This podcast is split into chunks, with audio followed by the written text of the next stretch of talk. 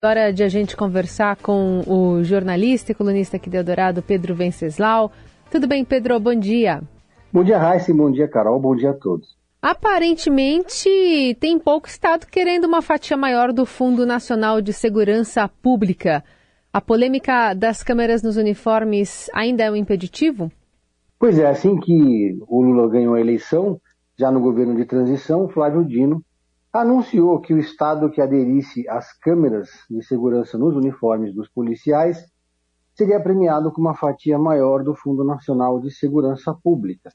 Esse Fundo Nacional ele é oriundo da loteria, é um bilhão de reais, sendo que 500 milhões de reais é um valor discricionário para o Ministério da Justiça usar como quiser, e outros 500 milhões são divididos entre os estados. Então definiu-se aí que essa regra, né? Porém, até o momento, só dois estados aderiram às câmeras de segurança nos uniformes. O Rio de Janeiro quase teve que aderir por ordem do STF, mas está uma questão judicializada lá no Rio de Janeiro. E o Ministério da Justiça agora busca, busca fórmulas de conseguir convencer os estados, né? Para não dizer pressionar os estados. E uma das estratégias adotadas pelo Ministério da Justiça e pelo Flávio Dino foi é, introduzir as câmeras de segurança nos uniformes da Força Nacional de Segurança e da Polícia Penal Federal. Esse, projeto, esse processo ainda está é, é, sendo estudado porque ainda não decidiram qual o equipamento, porque esses equipamentos eles ficam obsoletos muito rapidamente. Então o Ministério ainda está vendo qual vai ser a melhor forma de fazer isso. A Força Nacional de Segurança ela é comandada aqui, é, lá em Brasília, pelo Fernando Alencar, que foi o chefe da Polícia Militar no governo João Dória em São Paulo. E foi o governo João Dória, para quem não se lembra, quem introduziu de forma inédita no Brasil as câmeras corporais nos uniformes da Polícia Militar. Eu conversei ontem com o Tadeu Alencar, que é o secretário ex-deputado, né, secretário nacional de Segurança Pública do Ministério da Justiça. Ele admitiu que ainda existem algumas resistências na corporação, embora elas ainda sejam menores, mas que eles estão passando por um processo de convencimento junto aos estados para que adotem essas câmeras.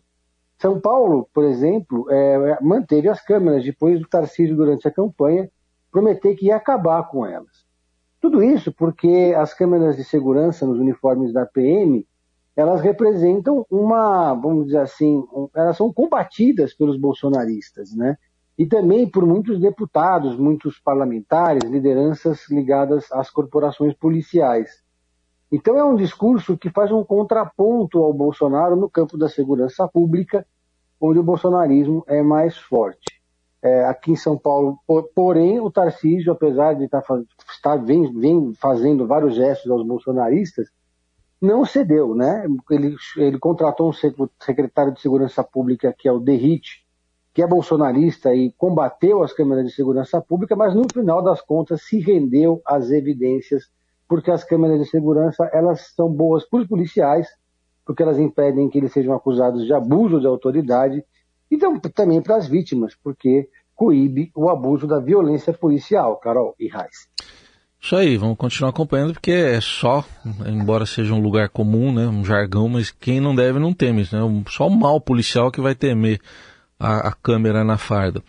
Vamos falar de outro assunto, Pedro. O, aquela movimentação para se formar uma CPI dos atos golpistas de 8 de janeiro agora fica mais esvaziada porque tem gente retirando a assinatura? Pois é, né, Heisen? O governo está comemorando essa, essa, essa movimentação no Senado como uma vitória política, como se fosse uma vitória da sua articulação política. Não é bem assim, né? De fato, o governo conseguiu esvaziar, na verdade, explodir a CPI, eh, CPI do Senado, que foi apresentada pela senadora e ex-presidenciável Seraya Tronic. Oito senadores da base e um da oposição retiraram as suas assinaturas, eh, senadores ali do PDT, PSB e PSB, de modo que hoje só tem 15 assinaturas das 27 assinaturas necessárias.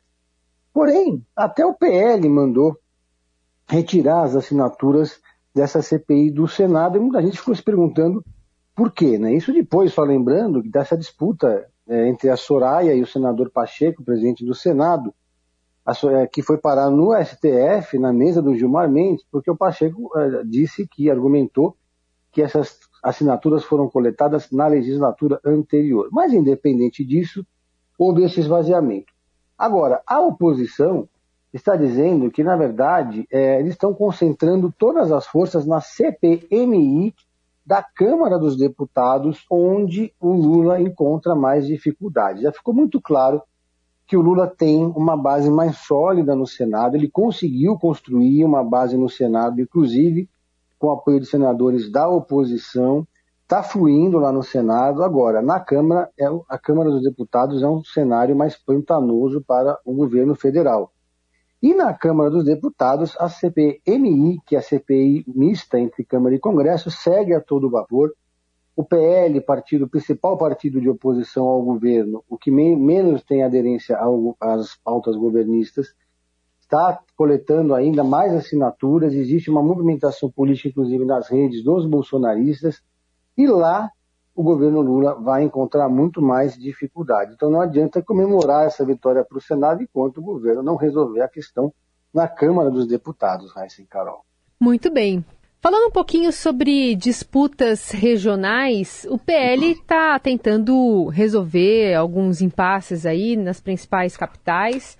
Hoje a coluna do Estadão fala sobre São Paulo e a disputa, ou pelo menos a tentativa para disputar aqui a prefeitura da cidade pelo Ricardo Salles, né, um, nome que é ligado ao bolsonarismo, e aqui no, e no Rio de Janeiro, o PL de Valdemar Costa Neto tem outros nomes além de Flávio Bolsonaro como possíveis pré-candidatos, apesar de que o filho do presidente ainda é o preferido de Valdemar, Pedro? Valdemar diz que é, mas eu não senti muita firmeza não, Carol. Na verdade, o que acontece?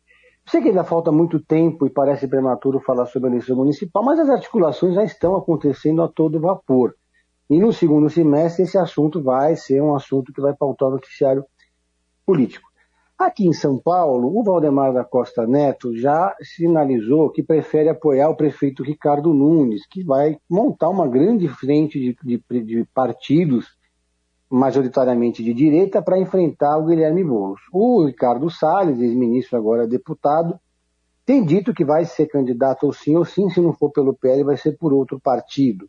Ele não tem nada a perder, porque se perder a eleição, volta para o mandato de deputado federal. Mas a situação é mais difícil para aqui o Ricardo Salles em São Paulo. Agora, no Rio de Janeiro, o cenário é mais complexo, porque no Rio de Janeiro, o governador Cláudio Castro que é um governador quase que por acidente, né? Ele era um vereador, virou vice do Witzel, que era um candidato que não tinha nada para vencer a eleição, acabou ganhando na estrela do bolsonarismo. Foi empichado e o Cláudio Castro assumiu, mas pegou gosto pela política, pela grande política fluminense. E agora está em guerra com outros, outras facções do PL do Rio de Janeiro. Ele quer o controle do partido e ele quer lançar para a Prefeitura do Rio de Janeiro o seu secretário de saúde, o doutor Luizinho é o nome da sua inteira confiança, apesar de não ser muito conhecido do eleitor fluminense. É, por outro lado, a família Bolsonaro, o clã, estava insistindo e pressionando o PL e o Valdemar pela candidatura do Flávio Bolsonaro, que também não tem nada a perder, porque ele volta para o mandato de senador se perder a eleição. Lembrando que ele foi candidato a prefeito em 2016, ficou em quarto lugar com 10, com 14% das intenções de voto. Mas também tem o senador Carlos Portinho, no Rio de Janeiro, que também está pleiteando a vaga. Quando perguntado, o Valdemar tem dito que existem ainda outros dois nomes, né? Um deles é o general Pazuello, que também demonstrou interesse, e também o general Heleno. São dois nomes que são oriundos aí do bolsonarismo, o que marcaria uma estratégia que parece estranha, mas é uma estratégia que vai sendo colocada em campo, de explorar o recall do, o recall do bolsonarismo sem o Bolsonaro. Né? O presidente, como a gente já conversou aqui, vem se transformando numa figura, ele, pessoa física, cada vez mais tóxica, mas o eleitor do bolsonarismo ainda não viu no horizonte nenhuma força de centro-direita, de direita ou mesmo de extrema-direita capaz de formar uma oposição consistente ao Lula e lançar um nome ou alguns nomes é, para as prefeituras é, das capitais em 2024 e depois a presidência em 2026. Hum. Então, diante desse vácuo de lideranças no campo da direita, começam a surgir nomes que são ligados ao bolsonarismo. Né? Então, o Rio de Janeiro já, já vive essa disputa interna, que vai passar, obviamente, pelo governador Cláudio Castro. O governador que é, foi reeleito contra o, o, o Freixo na, em 2022 e agora já vai tentando traçar planos mais ousados e consolidar o seu grupo político no Rio de Janeiro. O Flávio Bolsonaro, que agora recentemente deu é, uma entrevista rara, deu uma entrevista à Folha, né, coisa difícil de ele fazer nessa, né, no começo dessa semana. Uhum. Nessa entrevista ele defendeu o pai, é, disse e foi uma entrevista também que para mim ficou claro ali um recado, né? Ele disse que quem vai decidir o futuro do PL, a, uma candidatura presidencial do partido, não é ninguém além do próprio pai. Ou o próprio pai vai ser o candidato, e se o pai ficar inelegível, ele vai decidir quem vai ser o candidato. Me pareceu ali um recado claro a Michele Bolsonaro e ao Valdemar, porque eles estão construindo um projeto político em torno da Michele que não passa pelo ex-marido, pelo ainda marido Jair Bolsonaro, e vai ser inclusive essa semana o lançamento aliás, a posse da Michelle no PL Mulher sem a presença do Bolsonaro, que hoje faz aniversário. É, hoje é a posse né, da Michelle na, como presidente do PL Mulher e hoje é aniversário de Jair Bolsonaro. Inclusive, só uma última fofoca aqui, né? É, eles estavam, os bolsonaristas com os quais eu conversei, estavam dizendo que não havia nenhuma previsão do, de nenhum vídeo, nenhuma mensagem de, em viva voz, nada do Bolsonaro no evento do PL hoje, apesar de ser aniversário dele, coincidir com esse evento da Michelle. Hum. Mas disseram que ele é imprevisível, que se ele quiser não tem jeito de impedir. Mas a torcida é para que ele não apareça na festa da Michelle. Cada um que faça a sua própria festa. Ele faz uma ligação por zap, né? Ele fica sempre com o zap ligado. Todas as fotos que tem de registros dele em Orlando, tá ele com o zap. Às vezes tem foto do Lula no zap ali, né? É. Às vezes ele tá dando uma olhadinha no Instagram do Lula, elas já flagraram ele lá. É, é. Aí ele aperta ligar e aí tem que falar ao vivo ali no evento. Vamos acompanhar hoje também. pois é. É isso aí. Muito bom. Pedro, obrigada por hoje, viu? Um beijo. Um beijo, saudações a todos. Valeu.